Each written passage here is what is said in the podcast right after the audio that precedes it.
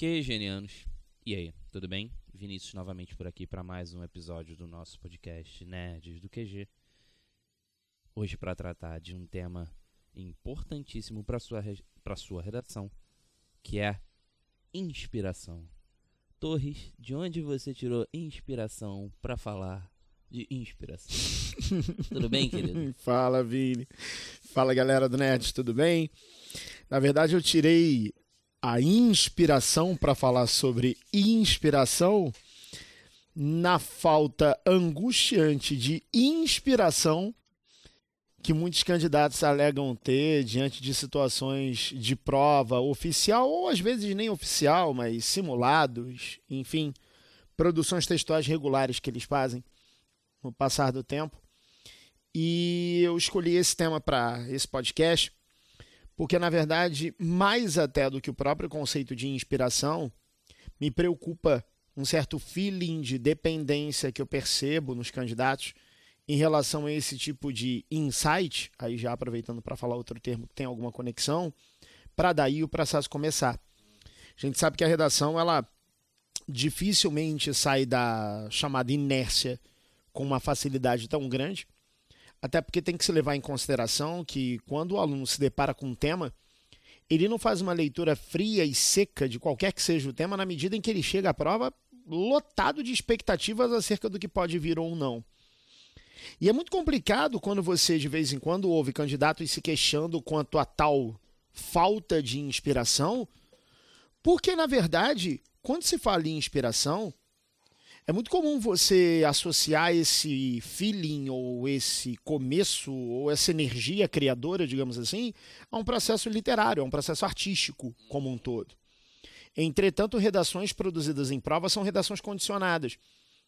E por serem redações condicionadas, condicionadas a um tema, condicionadas a um critério, condicionada a, a, uma série de exigências por parte da banca, é complicado que o candidato seja refém de uma inspiração no sentido mais é, é, mítico da coisa, a ponto de sem isso ele não conseguir começar.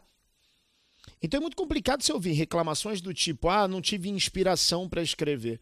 E por isso o tema, por isso o papo.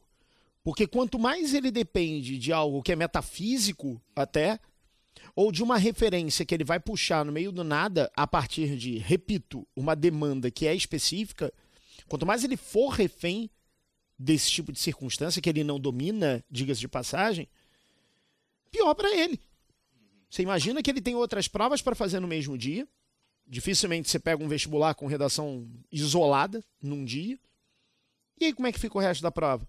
Porque a falta de inspiração é capaz de travar não só a redação, é capaz de travar a prova inteira.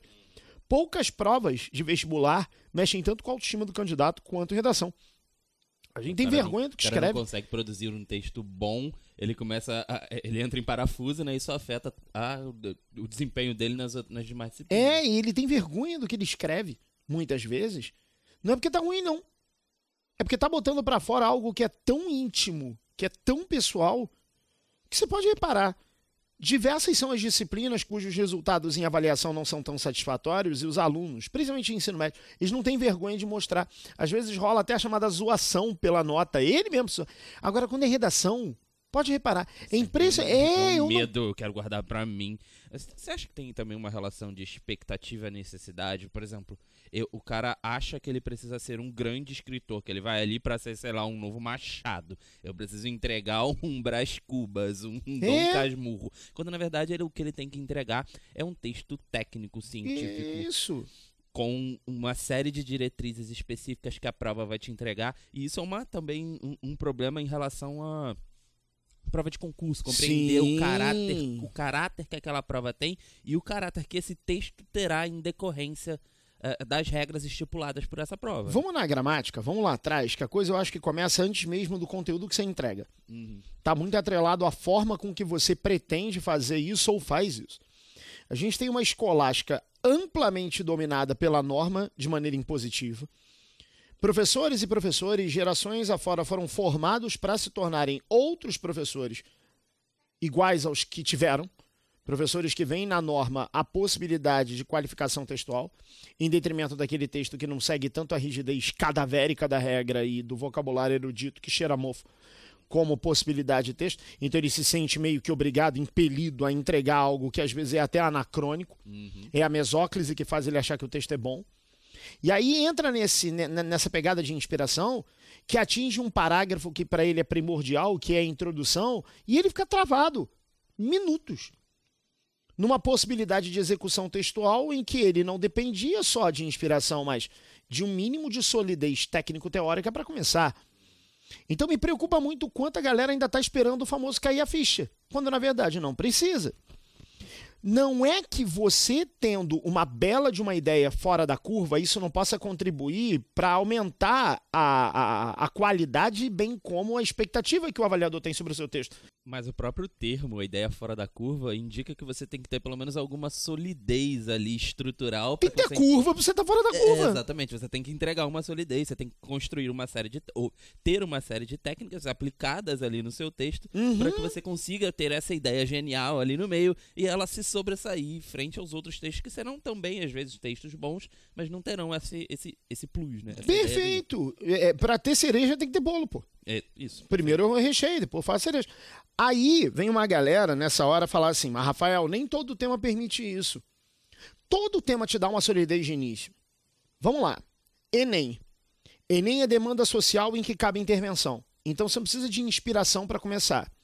Basta você ter uma solidez técnico-teórica acerca de algum ramo, principalmente das ciências humanas, que possa contribuir para que você comece a falar acerca daquilo que o tema propõe. Porque todas as demandas sociais não necessariamente têm algo em comum, mas entender uma demanda como demanda social, sim.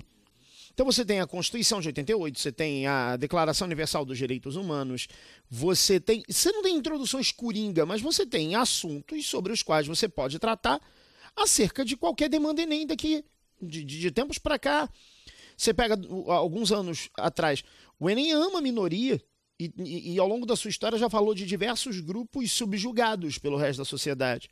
Ano passado, e não deixa de ser uma demanda social na medida em que eu falo de manipulação de comportamento. Eu também estou entrando no mérito do, do, do indivíduo, do livre-arbítrio, também eu tenho uma demanda social. Então, no caso de temas como o Enem, sim, eu tenho demandas sociais. Isso já corta essa necessidade de inspiração, para começar.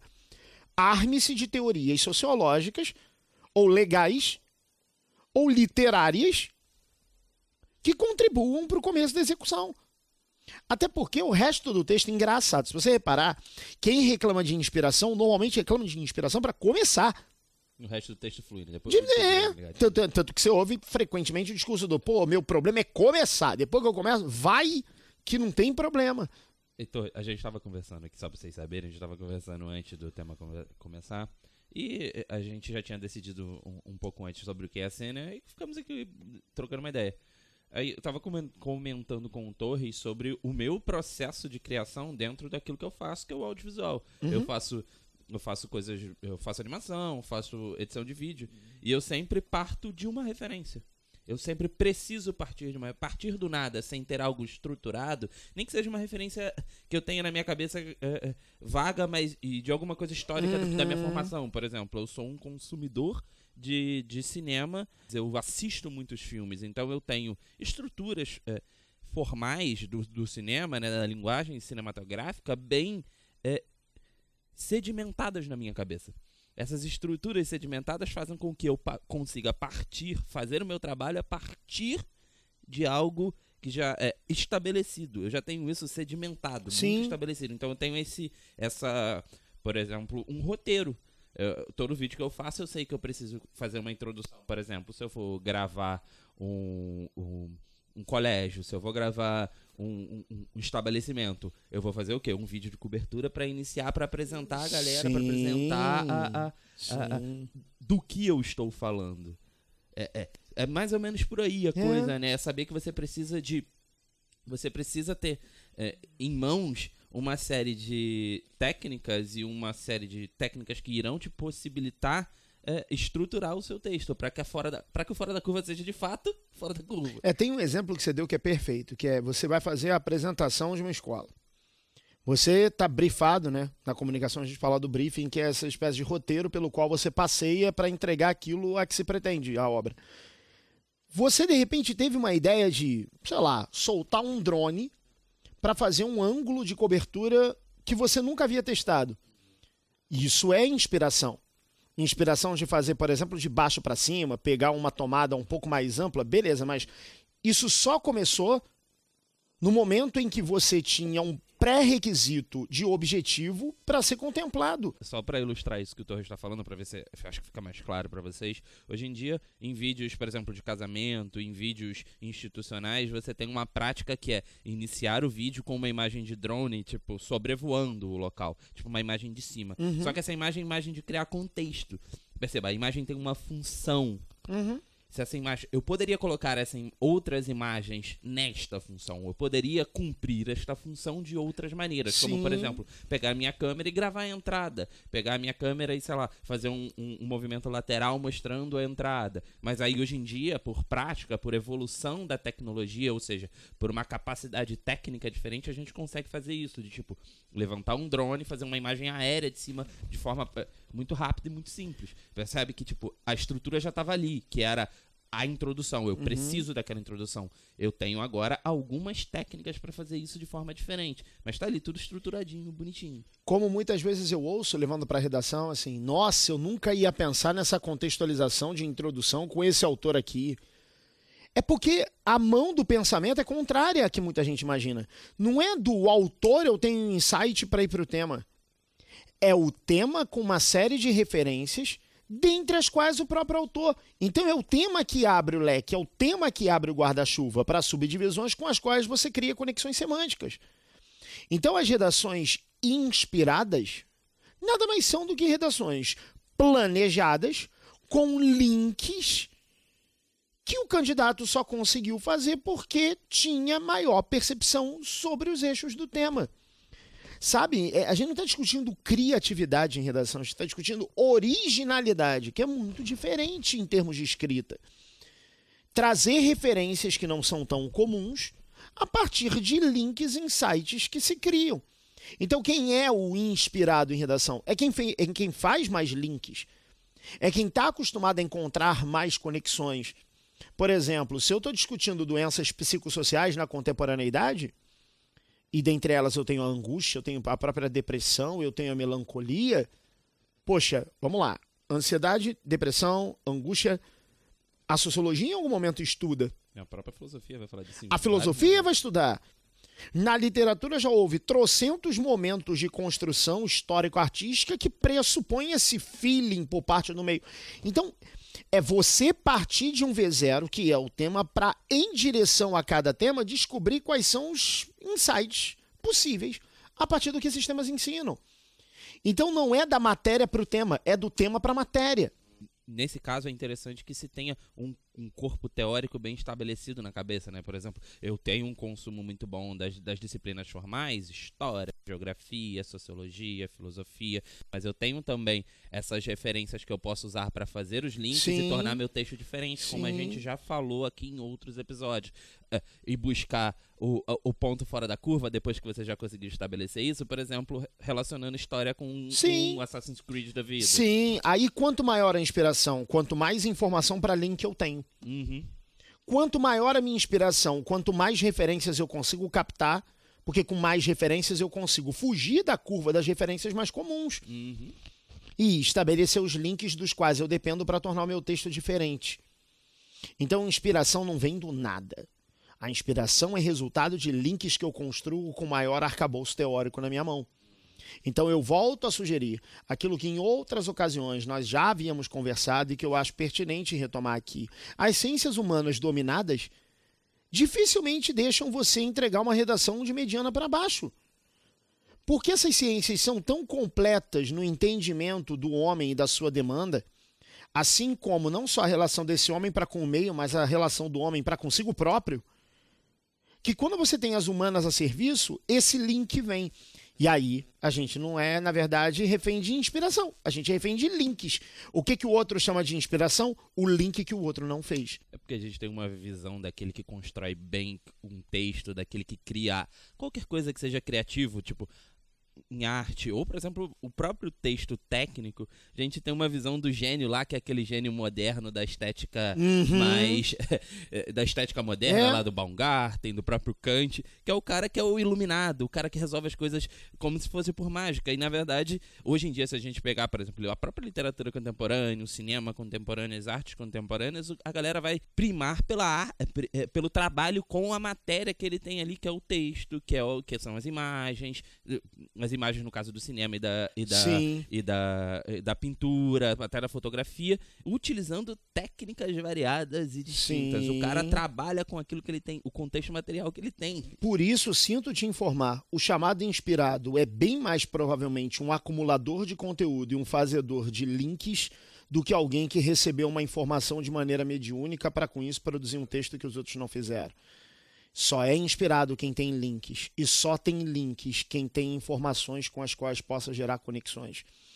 Então, filosofia, sociologia, história, geografia e literatura farão do seu texto bem mais inspirado aos olhos do conhecimento que uma redação precisa entregar. Saindo de redações Enem, indo para os temas chamados mais abstratos, dá na mesma. Não dá na mesma enquanto demanda social temática do Enem, mas dá na mesma enquanto oportunidade de criação de links. A filosofia, você quer uma disciplina com maior oportunidade barra capacidade de concretizar aquilo que teoricamente só está no plano do abstrato? De tratar de uma amplitude de temas absurda. Exato. E, e a conexão disso, e para a galera que, por exemplo, quer transcender esse limite escolar, a própria antropologia, a psicologia, a compreensão de comportamentos às vezes primitivos, infantis, para com isso explicar muito do acarretamento para a vida adulta. E ó, a gente fala, ele tá falando que ele deu antropologia, na, no Enem passado caiu uma questão sobre caiu uma questão que era basicamente antropologia, que era do Pierre, Cla do Pierre Clastres, assim. Então, fiquem de olho na prova que aquilo que ela cobra também acaba tocando, pelo menos de alguma forma tangenciada essas questões. Vocês têm que pensar que essas disciplinas elas vão te ajudar a compreender um corpo teórico que é o corpo teórico maior das ciências humanas. Esse, esse guarda-chuva maior. A, a antropologia, ela tá com o pé, ela tem guarda relações muito fortes com a história, com a, com a sociologia, com a própria filosofia. A filosofia contemporânea bebe muito, muito, Sim. muito, muito da, da antropologia. Você vai entender muito melhor um Foucault se você ler se você lê antropologia, você vai entender muito mais um, um todo o pensamento contemporâneo, Foucault, a psicologia do Lacan, todo o estruturalismo francês, porque eles todos eles ó, trocavam, eles, eles trocavam conhecimento, eles dialogavam. Você tem ali um, um contexto francês, Sim. sobretudo desse estruturalismo, que a galera dialogava. Então, a- obter é, é, conhecimento, obter essa informação, esse corpo teórico, te ajuda a fazer esses links. Esses É. links todos, inclusive para entender aquilo que é cobrado na, no, no- no- nos currículos na hora da, da, da sua prova objetiva, não só para sua redação. E indo para o fim do meu raciocínio, o que, que é o clichê? É o que já foi um dia uma inspiração. E se sedimentou. a ponto de se forçar a barra no encaixe em questões temáticas nas quais aquela mesma ideia não é pertinente. Para mim é, para mim aí é que tá, é isso que eu ia falar. Para mim existe um ciclo. Esse ciclo começa no: "Oi, tem um cara aqui que serve pra caramba pra abordar esse tema. Ó, que legal. Aí vem uma segunda geração que lê redações com esse primeiro cara, se vê à vontade para fazer o mesmo link e ele já não surpreende mais como num primeiro momento. A terceira geração lê o mesmo cara que as duas anteriores, entendendo que se coube nas perspectivas de primeira e segunda geração, vai caber na dela também. Aí começa a forçação de barra. O Bauman não é ruim por isso. Não, o raciocínio é outro. É porque ele é bom demais, mas ele é bom demais para abordagens, porém não para outras. E isso acaba gerando uma forçação de barra tremenda e a forçação de barra gera o clichê. O clichê é o desgaste da inspiração. E a gente precisa de novas inspirações e novos links. Então, na verdade, não é trocar o cara necessariamente, mas trocar a conexão entre o cara e aquilo que você tem para falar dele e o que ele pode servir de pertinência ou não. Então, amplie seu leque de intelectuais, de antropólogos, filósofos, sociólogos, psicólogos, teóricos dessas áreas, autores da literatura.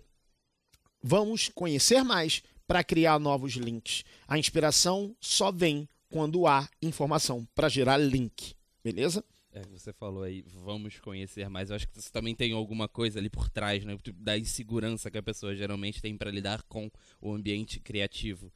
É, a gente tem uma crise de imaginação há, há, há bastante tempo. Então, tipo, a galera não consegue imaginar contextos novos justamente porque ela não tem um corpo teórico bem estabelecido, nem consegue utilizar uma técnica de produção partindo daqui, de onde se deve partir. Por exemplo, você diz que deve se partir.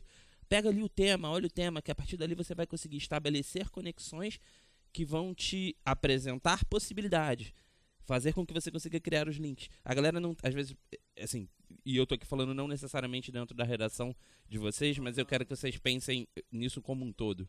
Acho que o Torres vai conseguir trazer isso de volta um pouquinho melhor. Mas assim, tentem. É, quando vocês quiserem criar qualquer coisa que seja, tipo, busquem os seus, as suas referências teóricas, sabe? Tipo, estabeleçam links. Por exemplo, eu estabeleci aqui vários links externos em relação ao que o Torres estava falando, só percebendo, por exemplo. Uh, dimensão simbólica de algumas palavras, o significado delas. As coisas vão vindo, vão puxando. Não quer dizer que tudo seja aproveitável, mas alguma coisa dali vai surgir. E é assim que a gente cria geralmente é, em audiovisual, é assim que eu crio na animação, eu tipo faço um, um, uma espécie de uma base e dali eu vou fazendo associações que me permitam engordar isso que eu tenho e filtrar inclusive também. Ué, você quer ver um outro exemplo para levar para a redação depois? A própria sala de aula. Eu tenho uma heterogeneidade tão grande enquanto alunado que eu preciso de N mecanismos simultâneos e paralelos para com eles alcançar a maior quantidade de pessoas possível. E aí você vê, por exemplo, a questão da própria didática contemporânea. Se eu não reinventar, eu não alcanço todo tipo de alunado com o qual eu tenho que contar. E aí, por exemplo, eu tenho a explicação 1. Um, não entendeu? Eu tenho a 2. Não entendeu? Eu tenho a 3. A paródia que um dia deu certo no outro desgaste, ninguém já não está fazendo nenhum link comparado ao primeiro que havia sido feito. Porque a própria didática cai em clichê. Pa a, a, a, paródia não dura para sempre. A paródia precisa se reinventar de acordo com o que está sendo executado. Que agora é, é, muito, é muito modus operandi, né? A ideia de, de sala de aula com a paródia. E a paródia só vai funcionar enquanto tem referência. Lembrando que a paródia é uma intertextualidade. E se eu não conheço o texto original, a paródia não faz sentido. Como o caso da imitação, do, enfim, do, das pessoas públicas. E o clichê, em muita medida, é isso: é a perda da referência. É a perda da referência, porque passou a referenciar a si próprio. De novo, a gente volta para a redação, o caso do Bauman, do Locke, do Foucault. E eu, em nenhum momento, estou falando que os três são ruins, não. Porque falar em tábula rasa, falar em, em, em, liquidez, e aí você vê a questão do clichê, no caso do Bauman, é bom que todo mundo me ouça. Você pega essa questão do Bauman, a galera chegou a um ponto de dizer que o Bauman falou que a gente não estabelece mais relações. Pô, e o que o Bauman falou foi o contrário. O Bauman falava que a gente estabelecia uma porção delas, só que todas que a gente estabelecia com liquidez, com superficialidade. O clichê é tão perigoso que ele se congela em algo que o texto original não disse. Então, inspirar-se é buscar os links que ainda não foram buscados. E a gente só busca novos links com mais arcabouço teórico. Então não é magia, não é algo de outra dimensão, não é nascer para isso. É ter dado para construir pontes, porque sem pontes. Galera, a gente fez um podcast hoje um pouco mais experimental, passamos por. Demos aqui uma viajada com base, tá? Só para vocês saberem. A gente tentou. É, é, claro que é brincadeira, né? Mas a gente tentou passar. É, explicar para vocês que essa coisa da inspiração ela tem diversas fontes e que talvez vocês estejam encarando o problema, a questão da forma errada e que é essa é, é, esse o ponto. Pass, par, é, passem a olhar essa questão da inspiração a partir disso que o Torres explicou. É, é, é esse o ponto. Acho que essa é a contribuição de hoje, né? Com mais links, mais inspiração, porque você tem mais pontes. Com menos informação, mais do mesmo. Então se alimentem de mais informação, porque isso diferencia o seu texto dos demais. Galera, a gente vai ficar por aqui. Vou deixar o Torre se despedir. Muito obrigado por vocês estarem acompanhando a gente sempre. Obrigado pelos feedbacks super positivos que eu tenho em relação aos papos que a gente constrói aqui e sempre pelo crescimento. Lembrando, mais fontes, mais inspiração. O podcast é outra fonte. Diferente da aula regular, da aula em áudio e vídeo, quem sabe o que a gente conversou aqui já não está fazendo você botar essa cabeça para funcionar e buscar as conexões que você não tinha usado até aqui. Estou torcendo por isso. Vini também, com certeza. Galera, espero muito que vocês tenham gostado. E até a próxima. Um abraço e até a próxima. Tchau, tchau.